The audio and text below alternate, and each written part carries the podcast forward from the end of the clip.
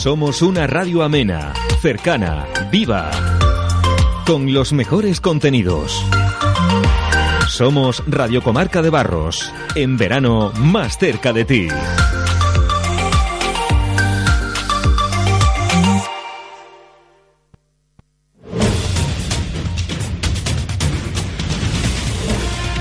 Radio Comarca de Barros, servicios informativos. La actualidad y la información se dan cita a las ocho y media de la mañana, las 10 en la actualidad del día, las 13 horas y las seis y media de la tarde. Radio Comarca de Barros, la información en la pública.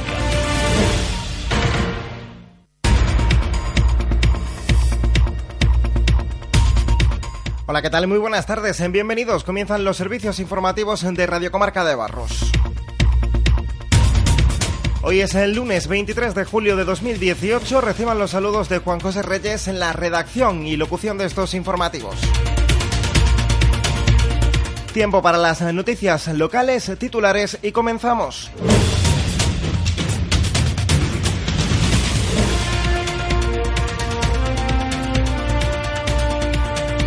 Fallece un joven de Almendralejo en un accidente de tráfico. Los hechos sucedieron este domingo en el término municipal de Aceuchal. Policía local y protección civil darán charlas en el espacio educativo saludable. Un total de 40 niños participan de esta iniciativa. El plan de asfaltado supondrá el arreglo de una veintena de calles. Esta iniciativa se prevé complementar con el arreglo de diversos tramos en otras vías. Publican el listado provisional de admitidos en la escuela infantil Pimpirigaña. El número de solicitudes ha superado a la oferta de plazas. Invertirán 300.000 euros en la renovación de 700 luminarias. Se sacará a concurso en las próximas fechas. Margarita Ramírez es elegida reina de las fiestas patronales. La barriada de San José repite como ganadora por segundo año consecutivo.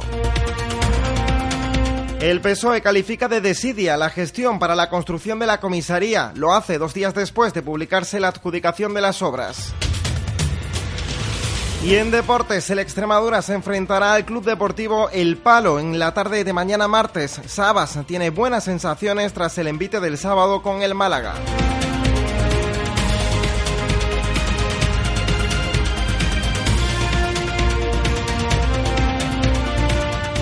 Pues comenzamos a desarrollar el primero de los asuntos y les contamos que un joven almendralejense de 22 años de edad ha fallecido en la mañana de ayer domingo en un accidente de tráfico. Los hechos se produjeron a las siete y media de la mañana en el término municipal de Aceuchal, en el kilómetro 75 de la ex 105, cuando el vehículo que conducía se salió de la vía y chocó contra una arqueta de cemento.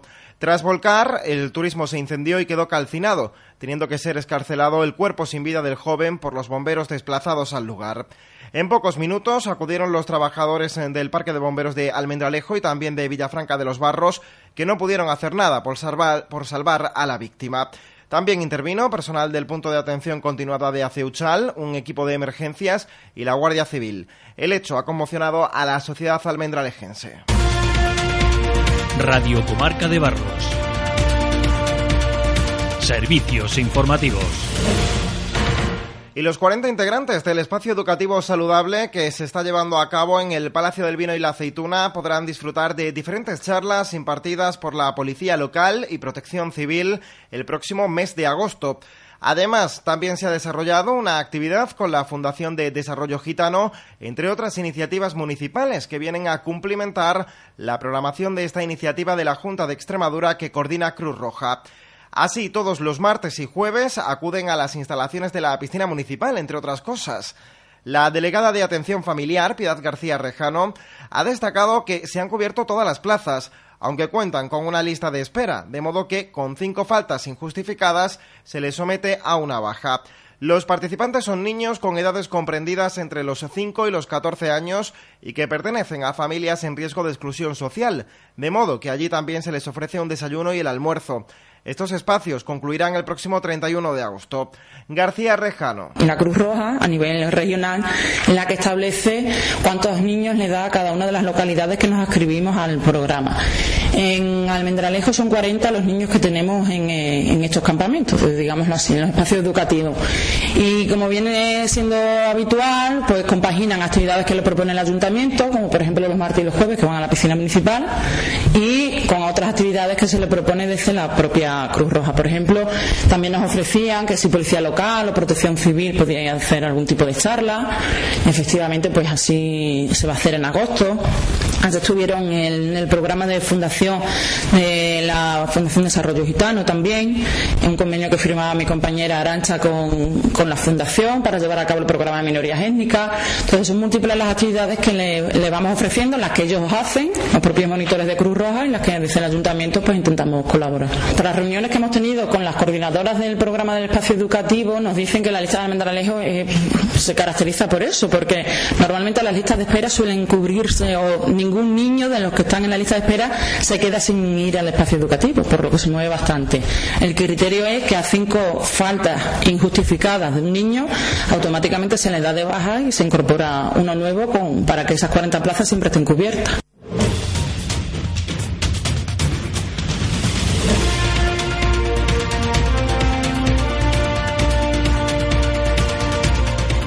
Más cosas. El plan de asfaltado que ha desarrollado el equipo de gobierno se iniciará en breve con la renovación completa de las calles en República de Cuba, Villafranca, Viñas, Escribano, también la calle Cantones, Cometa, El Prado, Adelardo Cobarsí y la glorieta de la avenida Rafael Alberti con avenida de Miajadas y prácticamente la totalidad de la avenida de San Antonio. Son algunas de las actuaciones previstas en esta iniciativa que se llevará a cabo con una inversión de 170.000 euros contemplados en el presupuesto municipal. Todo ello saldrá a concurso próximamente, una vez que se concluyan algunos detalles de los pliegos administrativos, de modo que se sacará licitación para que las empresas interesadas puedan presentar sus ofertas. Sin embargo, el plan también contempla la actuación en ciertos tramos de otras vías de la capital comarcal, tratándose de la calle San José con calle Colón, República Dominicana, la calle Ecuador con Ramón y Cajal, los aparcamientos de la calle Gran Maestre, Eduardo Naranjo, en su cruce con la calle José Pérez, las calles San Judas, en su confluencia con la calle José Luis Mesías con Ricardo Romero, entre otros. Por su parte, con estas mejoras no concluirán los trabajos previstos por el equipo de gobierno, ya que se prevé desarrollar otro plan más que podría superar los 200.000 euros. Cabe destacar que la calle Piedad se sacó de este plan de asfaltado por entenderse que las acciones que se tenían que realizar en la misma eran diferentes, ya que además del asfaltado se necesitaba una actuación integral en la canalización de aguas. Radio Comarca de Barros. Servicios informativos.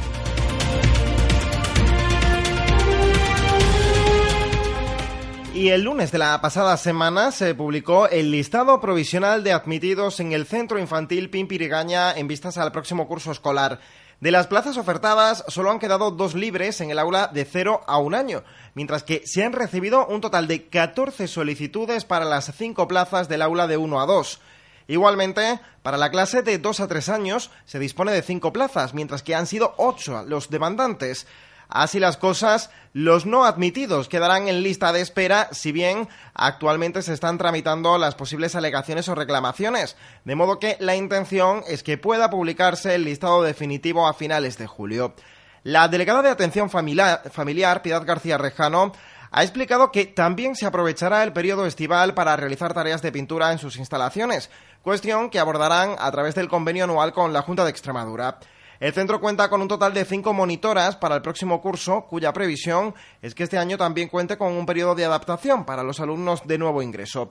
Escuchamos a la Edila. Sí, los alumnos de nuevo ingreso, que se supone que no han estado en ningún centro, todavía no conocen o no están acostumbrados al funcionamiento, se les hace un periodo de adaptación de unos 15 días que depende, son las propias educadoras o profesionales las que deciden qué niño debe apurar esos 15 días o incluso, pues no hemos encontrado algún caso que, que alguno con una semana tiene más que suficiente, se habitúa rápido. Y sí, hacemos ese periodo de adaptación como se suelen hacer en los centros de, infantil, cuando entran los niños en el colegio. ¿Y en qué consiste el periodo? horas? Claro, se le adapta, se le flexibiliza el, el horario. De las cinco horas que dura la jornada, de 9 a 2, pues van dos horas a primera hora y a la semana siguiente van dos horas a última hora. Ahora estamos pendientes de, de pintura y demás, porque el centro, como, como sabéis, un convenio que tiene el ayuntamiento con la Consejería de Educación, por la que nos dan un, una cuantía económica en torno a unos 80.000 euros anuales y el ayuntamiento en ese convenio que se firmó en su momento se compromete a hacer un mantenimiento de las instalaciones. Como decía, es algo que, que va surgiendo día a día. Por ejemplo, este verano estamos pendientes de eso, de la pintura que siempre dependerá del trabajo de los operarios porque entendemos que habría que dar prioridad a los centros escolares de, de primaria. Tenemos trabajando a cinco monitoras, entre ellas la directora educadora.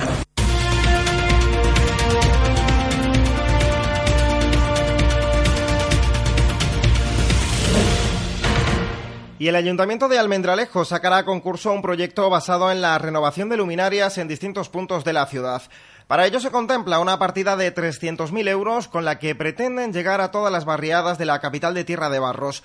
Serán más de 40 calles las que podrán beneficiarse de estas mejoras, siendo la carretera Santa Ana una de las vías que experimentará mayores cambios, de modo que se actuará en toda su longitud, del mismo modo que ocurrirá en la carretera de Badajoz. Fuentes municipales han indicado que con todo ello se experimentará un importante ahorro, de modo que se podrá ir extendiendo este cambio de luminarias a otras calles.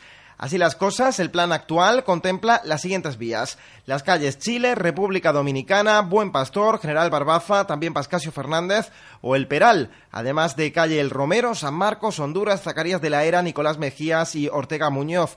Se, también se añadirían a este plan de renovación de luminarias las calles Jesús Delgado Balondo, Badajoz, Avenida de América, Santa Marta, López de Ayala, Haití, Jamaica y Guayana, además de Bahanas, Barbados, Mirabete, Torrejón el Rubio y Ribera del Tajo. Todo concluiría con las calles Trujillo y, Rochas, y Rosa Chacel, entre otras muchas.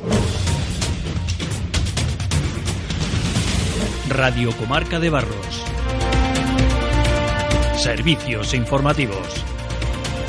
Y Margarita Ramírez, representante de la barriada de San José, fue elegida el pasado sábado como reina de las fiestas de la Piedad y Feria de la Vendimia.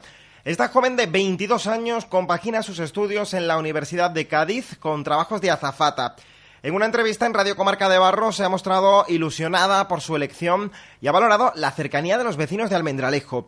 La candidata ha repasado su trayectoria como deportista, de modo que formó parte del Club Gimnástico Almendralejo desde su fundación, aunque tuvo que dejarlo para continuar con su formación. La joven ha destacado que el hecho de presentarse como candidata para representar a la ciudad fue una decisión propia, aunque fue motivada por la reina saliente. También ha destacado la cercanía con el resto de compañeras. Estas eran sus palabras. Yo empecé cuando se fundó el Club Gimnástico Almendralejo, aquí con Marta Calamonte, y el primer año eh, teníamos un pequeño equipo donde nos seleccionaron para entrar en el equipo de competición. Y a partir de ahí fui mm, avanzando y mejorando en la gimnasia y he hecho bastantes competiciones, tanto a nivel regional como nacional. Lo que pasa que finalmente pues los estudios no me han dejado continuar. Bueno, y ahora nos vamos a centrar un poco más ya en el proceso de, de, selección hasta haber llegado a ser reina de las fiestas. ¿Cómo fue ese proceso para presentarte como reina, en este caso, primero de la barriada? ¿Te lo sí. propusieron o fue tu decisión propia? Fue decisión propia. En un principio no, no lo tenía pensado, pero como la anterior reina, que fue Victoria, era compañera y amiga mía, y me incitó bastante a presentarme. A mí siempre me había gustado, pero nunca había dado el paso. Mm, por lo tanto, eh, ¿fuiste tú quien contactaste con la asociación de vecinos o ellos mm. contigo? Yo con la asociación de vecinos. Mm. ¿Y cómo has vivido estos días, eh, sobre todo de ensayos, hasta que se produjo la, la, gala del pasado sábado? Con mucho porque hemos ensayado, la verdad es que han sido pocas veces para lo bien que ha salido el acto, pero muy bien, con muchas ganas, sobre todo en los ensayos de que llegase el día y, y que eligiesen a la reina, que por suerte pues he sido yo. En ese tiempo has compartido muchas vivencias con otras eh, chicas, no sé si las conocías ya de antes, ¿qué tal está siendo la, la relación con ellas? Con las chicas estoy muy bien, la verdad, nos hemos llevado todas súper bien, hemos formado un grupo muy bueno.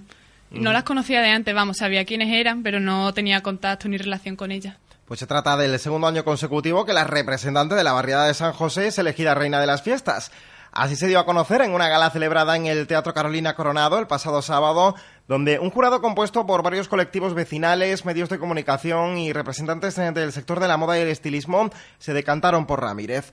Es por ello que ya ha recibido la agenda con los actos en los que tendrá que participar, afrontando este reto con ilusión por permitirle disfrutar de las fiestas de un modo diferente. Sobre Almendralejo, la reina ha indicado que destaca a sus ciudadanos por encima de otras cuestiones. Estaba súper nerviosa y yo salí y recibí con mucho gusto el papel de reina y nada. Eh, supongo que no te lo esperabas, ¿no? No. Lo había pensado, claro que me lo había planteado, pero no como algo seguro ni nada, por supuesto. ¿Qué te ha dicho tu familia o qué te dijo en ese momento y qué te ha dicho después, ya cuando habéis tenido tiempo de, sopesar un poco? bueno, pues en primer lugar, la enhorabuena y felicidades, por supuesto. Y nada, luego que disfrutase de este año, sobre todo de las ferias, que este año las viví de manera diferente. Decías hace unos minutos que la gala había salido espectacular. Es cierto todo lo que tuvimos la oportunidad de estar allí, que salió muy bien. Eh, ¿Fue como te la esperabas? O? Sí, la verdad, porque como en los ensayos la habíamos practicado tantas veces, pero claro, con el teatro lleno, las luces, todo el ambiente, pues cambia mucho la cosa y mejora bastante. ¿Quién te acompañaba en esos momentos? Estaban mis padres, unos tíos míos, mi novio y varios amigos. ¿Qué te dijo la, la directiva de la Asociación de Vecinos? En primer lugar me dijo que qué alegría, que dos años seguidos que no se lo esperaba para nada. Y muy contenta, la verdad, de que otra vez San José haya cogido el cargo de reina del Almendralejo. Eh, nos comentabas que conocías a la ganadora del año anterior, ¿no? Sí. ¿Y te, ha dado algún consejo para los próximos días? Me dio consejo para este, para el día de la gala, que sobre todo que estuviese súper tranquila, que no estuviese nerviosa y que fuese yo misma, que era lo que realmente valorada, valoraba el jurado. Y frente a estos días, pues nada, lo mismo y que sobre todo que disfrute.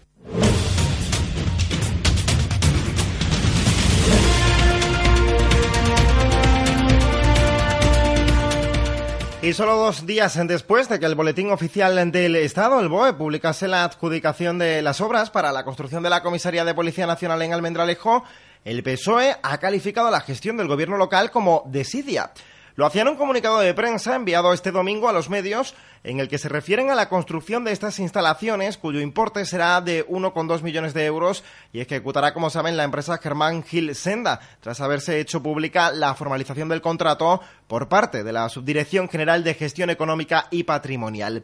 En la nota, el grupo de la oposición alude a declaraciones en las que se aludía a determinadas fechas para el inicio de tales actuaciones. Denuncian que no se ha contestado a sus preguntas en relación a este asunto, afirmando que el equipo de gobierno del PP de Almendralejo actúa con desidia y oscurantismo en todo lo que se refiere al bien de la ciudad, sosteniendo que se demora años en las mismas y no informa dónde corresponde, que son los plenos y comisiones en las que se le ha preguntado en reiteradas ocasiones, según concluye la nota. Radio Comarca de Barros, Deportes. Y abrimos capítulo deportivo porque continúa el Stats del Extremadura en el Marbella Football Center con dos sesiones de entrenamiento en la jornada de este lunes.